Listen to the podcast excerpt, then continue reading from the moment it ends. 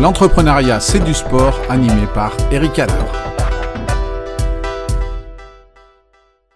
Bonjour à tous et bienvenue dans ce nouvel épisode du podcast L'entrepreneuriat, c'est du sport. Et aujourd'hui, je reçois Vincent Delourmel. Bonjour Vincent. Bonjour Eric. Alors Vincent, je, vais te présenter en, un seul mot. Tu es un mnémoniste ou un spécialiste euh, de, des stratégies de mémorisation. Est-ce que c'est bien ça? Tout à fait, je suis un mnémoniste. Quelqu'un qui s'intéresse à l'art de la mémoire et aux stratégies de mémorisation. D'accord. Et, tout de suite, on, va rentrer dans, le vif du sujet. Donc, euh, question euh, habituelle pour commencer ce podcast. Vincent, euh, quel sport aurais-tu aimé pratiquer à haut niveau? Bah, Écoute, le sport que je pratique d'avance, moi, depuis pas mal d'années, c'est le tennis. Et ça, c'est un sport vraiment que j'aurais aimé pratiquer à un certain niveau, à un haut niveau même. Je suis admiratif, moi, des, des grands champions, bah, comme euh, actuellement Federer, mais aussi d'anciens champions, comme Pete Sampras, comme euh, Agassi, ce genre de choses. Et euh, voilà, ça, ça fait partie des, choses que dans une autre vie, peut-être, j'essaierai d'atteindre. D'accord. Et qu'est-ce qui t'attire spécifiquement dans, le tennis, du coup? Écoute, il y a le jeu d'abord, parce que moi, je suis quelqu'un de très joueur. Et le sport, si tu veux, pour moi, le sport, toi, le sport, par exemple, les, tout ce qui est course de fond, tout ce qui est marathon, ça m'ennuie ça m'ennuie parce que j'ai pas hum, j'ai pas ce petit côté joueur jeu si tu veux. Euh, moi si tu veux me faire courir c'est bien après une petite baballe c'est facile tu vois. Mais courir après rien c'est compliqué tu veux. Donc euh, euh, donc cette notion d'avoir de jeu qui que, j'aime beaucoup. Et puis ensuite ce que j'aime bien aussi au tennis c'est la stratégie parce que c'est quand même très très stratégique. C'est exigeant.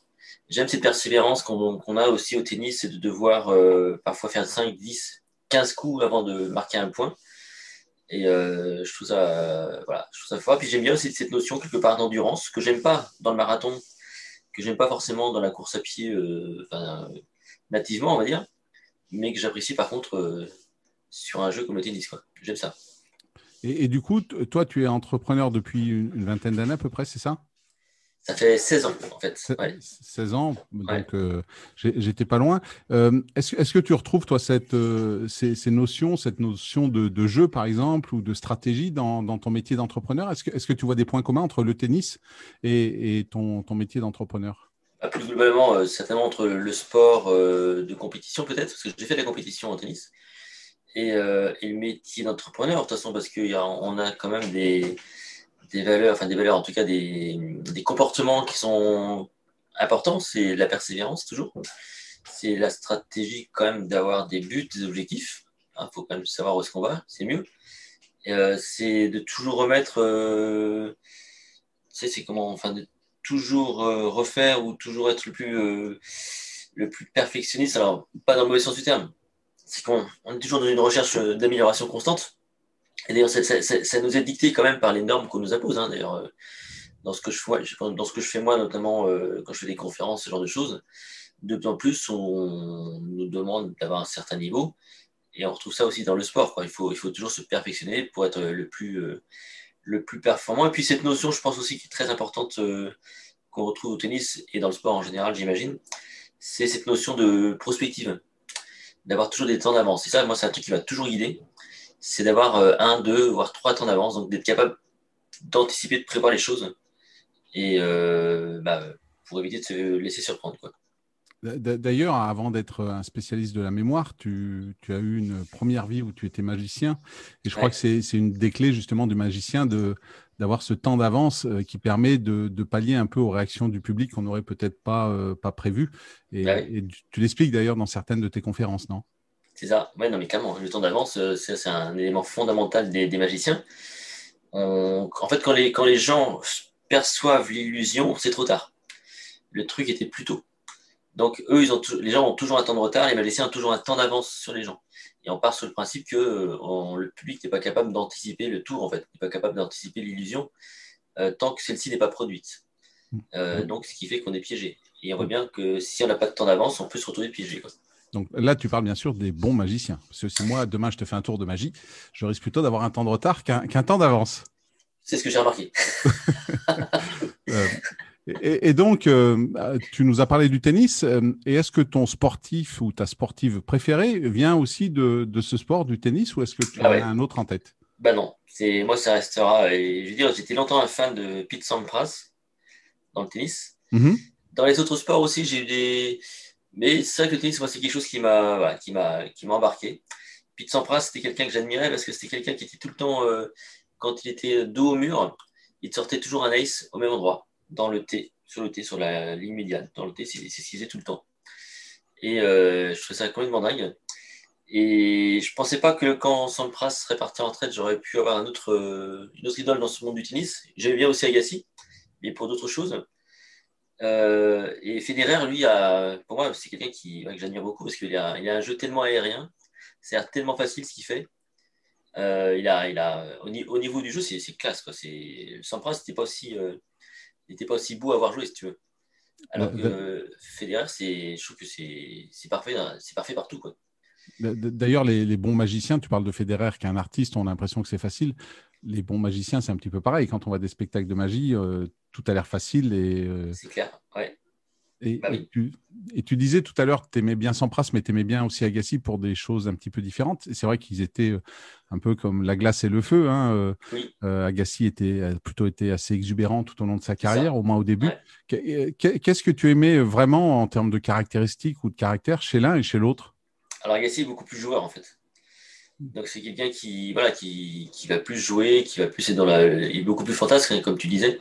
Et c'est sa personnalité que j'aimais bien chez Agassi, puis cette capacité d'avoir été capable de revenir, parce que c'est un gars qui était quand même descendu euh, au fond du trou, qui avait pris beaucoup de poids, mm -hmm. et qui a, je crois, gagné des médailles d'or, je crois, olympiques.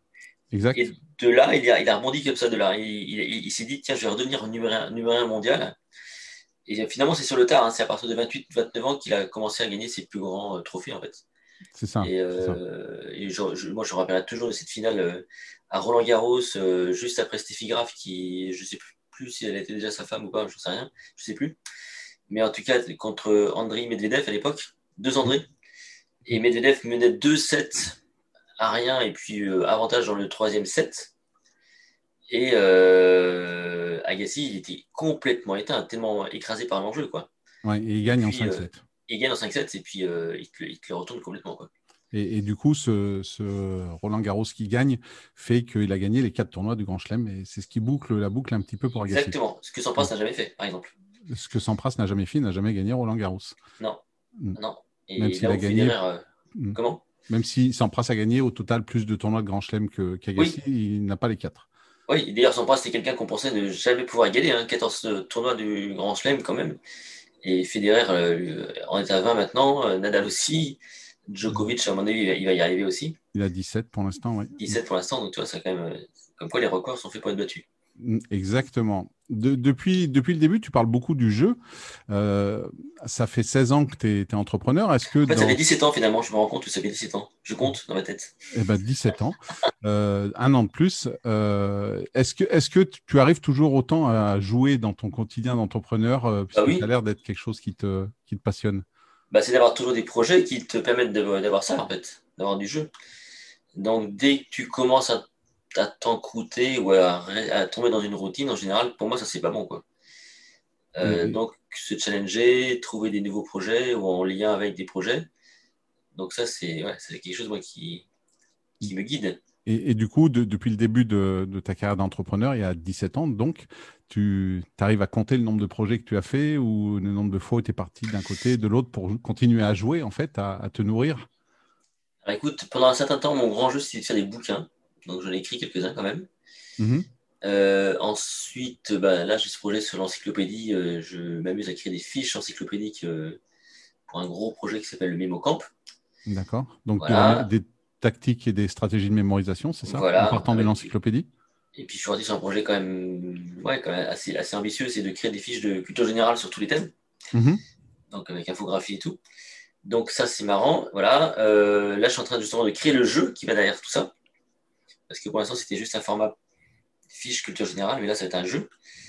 Euh, et puis les autres projets, écoute, euh, entre les sites web, les événements qu'on a pu créer, euh, les conférences, les formations, toutes ces choses-là, honnêtement, oui, c'est vrai que ça fait. Je ne sais plus quoi de projet, je sais pas en fait.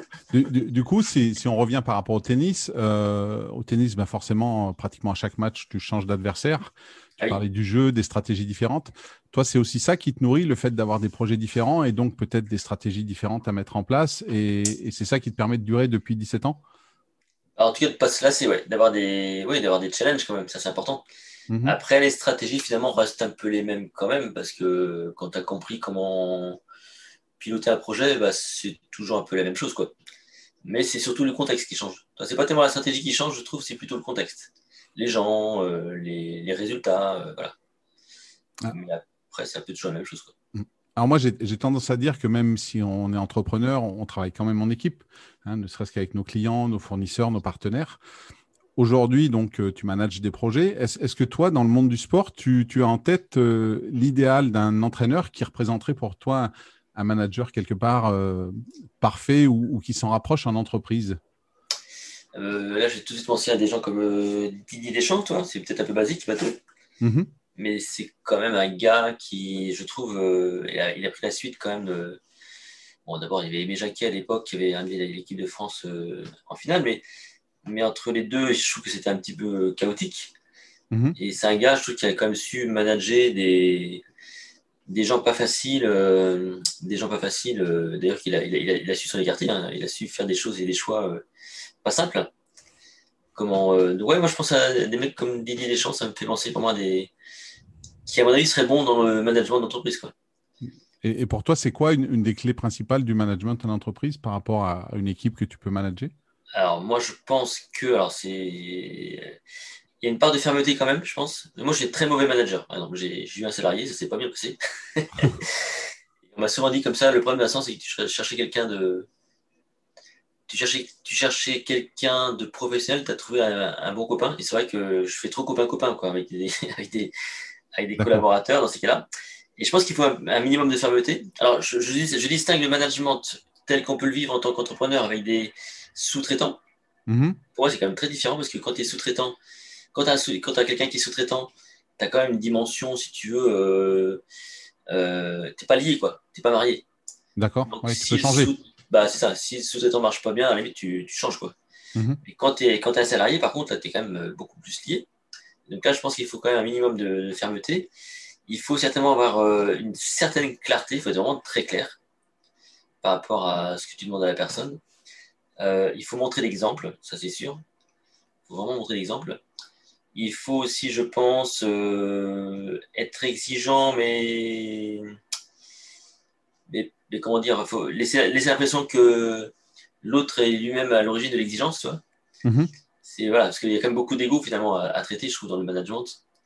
Et je pense que l'attitude d'être un chef et un petit chef euh, par rapport à des subalternes, je pense que ça marche pas très bien, ou alors ça marche, mais c'est. Alors après, ça, la, nouvelle génération est, également un, petit peu plus euh, demandante de reconnaissance, de choses comme ça.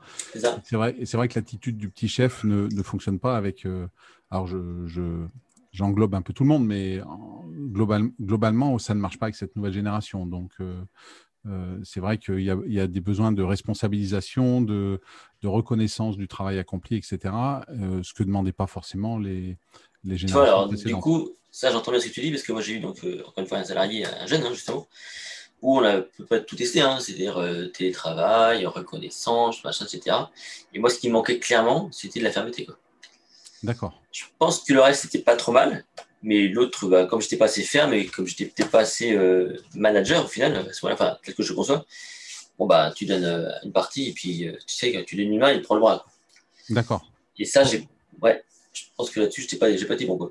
Oui, ben, c'est clair que le manager a aussi des objectifs, des, des points à, vérifier et quelque part, c'est n'est pas, pas toujours la chose la plus facile c'est vrai que ce côté fermeté peut, peut, amener des problèmes, justement, comme tu dis, tu lui donnes la main, il prend le bras, et, ça paraît. Et puis, pas faire trop vite, parce que la nouvelle génération, c'est aussi beaucoup de tutoiement, machin, etc. Il y a moins de distance. Et moi, c'est pareil, j'avais pas mis de distance, en fait, avec ce salarié. Mhm. Du coup, tu mélanges un peu tout, quoi. Il faut pas tout, je pense qu'il faut pas tout mélanger, quoi. Chacun reste à sa place. À mon avis, c'est. Enfin, moi, c'est comme ça que je vois le truc. Si j'avais à refaire, je ferais comme ça. Et du coup, dernière question par, rapport au sport et au lien qu'on peut faire avec l'entreprise. Toi, aujourd'hui, dans ton quotidien, quelle qualité euh, propre aux champions aimerais-tu avoir et qui pourrait justement t'aider euh, dans ton quotidien d'entrepreneur? Quelle qualité propre aux champions? Je crois que c'est. Euh, cette question qui n'est pas tout à fait simple parce qu'il y a beaucoup de choses finalement. Euh, on parle bien de, trucs euh, plutôt mentaux, hein, pas physiques. Hein. Oui, oui, oui. On, on, va, va, pas aller sur le côté physique. Donc, euh, plutôt oui. Ça peut être d'organisation, ça peut être, je sais pas, d'arriver à visualiser les objectifs. On, parle beaucoup de visualisation des sportifs quand on les voit se préparer à une performance. Moi, je pense que c'est leur niveau, leur niveau de préparation qui est juste énorme. Quoi. Hmm. Niveau d'exigence de préparation pour un instant. Quoi. Ça, c'est quelque chose quand même qui n'est pas simple. C'est d'être capable de se focaliser sur un entraînement longtemps toi, qui as fait, du bobsleigh, finalement, une descente, c'est quoi C'est une minute C'est une minute à peu près, oui. Pour, euh, bah, je sais pas combien de temps de boulot, quoi.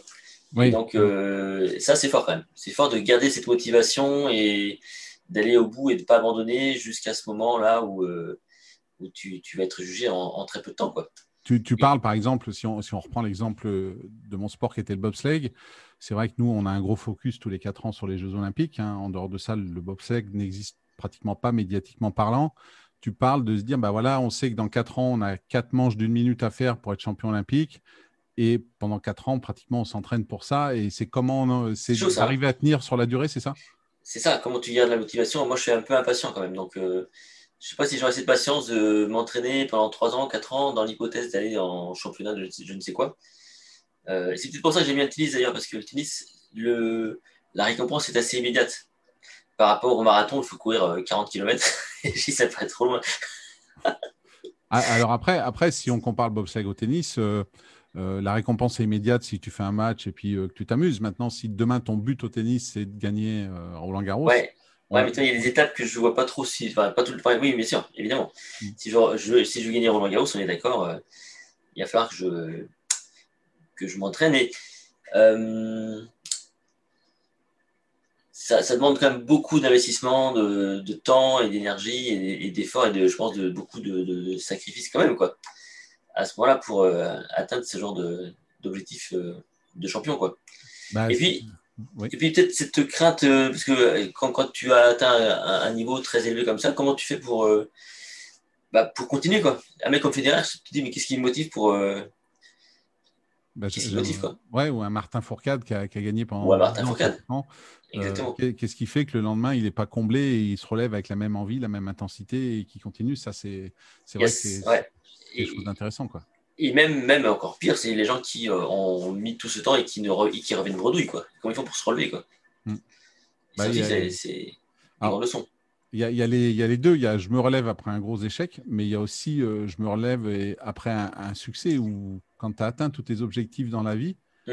Arriver à t'en donner d'autres, parce que c'est vrai que j'ai eu la chance de, vivre des, moments forts en sport, et, c'est vrai que c'est un univers exceptionnel. Et demain, tu te dis, bah, j'arrête le sport de haut niveau, que va être ma vie je, Il y a beaucoup de sportifs de haut niveau qui ont des problèmes identitaires, justement, de se dire, euh, je ne suis pas quelqu'un, je suis un sportif de haut niveau, et j'arrête ma carrière de sportif de haut niveau, je ne suis plus rien. Quoi. Et, et, et ça, c'est pas forcément évident. Ah non, j'imagine que c'est pas évident.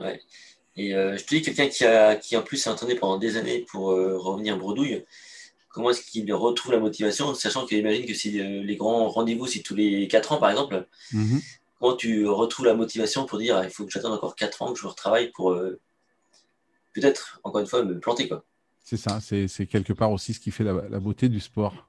Bah oui, mais toi, dans l'entreprise, peut-être pas aussi exigeant que ça, quoi. C'est pas aussi exigeant parce que comment euh, bah, euh, très vite tester la réussite ou pas d'un projet. Tout à fait, oui. Tu n'as pas besoin de te préparer 4 ans pour lancer un projet en général. C'est pas, c'est pas si. Euh, alors, oui, alors moi, j'ai jamais eu à me préparer 4 ans entre, dans mon entreprise en tant qu'entrepreneur pour préparer un projet. Après, je pense qu'il y en a quand on lance des voitures, quand on lance des, des, gros projets comme ça. Je pense que ça peut facilement aller sur ces temporalités-là, quoi. Mais... Ouais, c'est vrai. Après, ouais carrément. Dans mon industriel, peut-être. Et moi, c'est un monde que je ne connais pas. Bien, et donc, avant de conclure, euh, est-ce que tu aurais, toi, un conseil à donner à, des jeunes qui, ou des entrepreneurs, euh, je dis des jeunes, mais pas forcément, des, personnes qui ont envie de se lancer? Parce que l'entrepreneuriat, à la base, vient, vient souvent d'une idée qu'on a en tête et on, a forcément une bonne idée qui va fonctionner. Ouais. Toi, avec tes années d'expérience, tu aurais, aurais, un conseil ouais. Moi, le gros, gros conseil que je donnerais, et ce que je trouve que c'est un vrai problème maintenant, c'est de prendre le projet vraiment euh, au sérieux mhm. Et d'y aller avec un vrai, vrai, euh, comment dire, avec un vrai comportement d'entrepreneur. J'entends par là qu'aujourd'hui, on va arriver des tas de personnes qui veulent se lancer sans prendre de risques. On a aujourd'hui une démission des créateurs, je trouve, hein, une démission vraiment des créateurs, en tout cas par rapport au risque. Je ne dis pas tous, hein, attention, hein, mais moi j'en vois beaucoup. Moi, quand j'ai lancé mon entreprise, c'était donc bien avant les micro-entreprises, bien avant les auto-entreprises, je ne sais quoi. Il n'y avait pas 36 solutions, quoi. Il fallait que tu passes par euh, des, des, voies où, euh, bah, d'abord, tu étais forcément sur un projet où tu allais euh, emprunter de l'argent. Et mhm. ça, pour moi, ça, c'est important. Hein. Quelqu'un qui vient, moi, avec un projet et qui pense y arriver sans prendre de risques, sans investissement, etc., ou avec ses économies, pour moi, c'est déjà mort parce que parce que c'est vrai que l'engagement n'est pas, pas forcément bon. Donc moi j'ai connu cette époque où euh, bah, voilà, euh, on, on, faisait un petit, euh, petit du marché, on faisait un, un business prévisionnel, business plan, ce genre de choses. Et puis avec ça, on allait voir un comptable ou une boutique de gestion ou un banquier, je ne sais quoi, qui déjà commençait par donner leur avis, si tu veux. Hmm. Et puis ça permettait comme ça d'évaluer le projet. Et surtout quand tu partais moi, je n'ai pas emprunté grand-chose. J'ai dû emprunter entre 15 et 20 000 euros, je crois. C'est ce qui n'est pas grand-chose. Mais malgré tout, quand tu commences et que tu n'as pas l'habitude de manipuler ce genre de somme, bah, ça t'engage. quoi. Et voilà, je trouve que le, gros conseil, c'est quand vous voulez monter une boîte, allez-y avec un vrai engagement. Quoi. Oui, et c'est vrai qu'à l'époque, bah, comme tu le dis, tu n'avais pas les micro-entreprises. Tu avais une SARL, ça voulait dire des statuts, ça voulait dire un capital ouais. avec un minimum. Aujourd'hui, c'est vrai qu'une micro-entreprise, j'ai envie d'en créer une ce soir, je la crée, j'ai un euro et, puis elle est faite et ce soir, je suis entrepreneur. Quoi. Exactement, sauf que tu es entrepreneur je suis sur, le papier, quoi, souvent. C'est ça, c'est ça. Et, c'est vrai que peut-être le fait d'avoir toutes ces démarches à faire faisait que tu allais plus au fond de ton idée, de ton projet, et du coup, tu pouvais voir les manques et, te dire est-ce que c'est -ce c'est vraiment bien ou pas? Ah bah c'est clair, moi je, moi je, je me bats en ce moment avec des. Parce que nous, on, accueille des, des entrepreneurs sur euh, notamment la plateforme euh, que tu connais. Et comment euh, et, le gros gros problème il vient là nous souvent. En face on a des gens qui ne sont pas entrepreneurs dans l'âme. Ils ont une micro-entreprise, mais voilà, c'est compliqué. Eh ben, écoute, à, voir si ces entrepreneurs arriveront à, durer au moins aussi longtemps que toi avec tes 17 années. Et, et puis écoute, Vincent, je te remercie de cet échange. Ben, merci à toi, Eric, le champion. Et puis euh, à tous les auditeurs, je vous dis à très bientôt pour un autre épisode de l'entrepreneuriat, c'est du sport. Bonne fin de journée. Merci, à bientôt.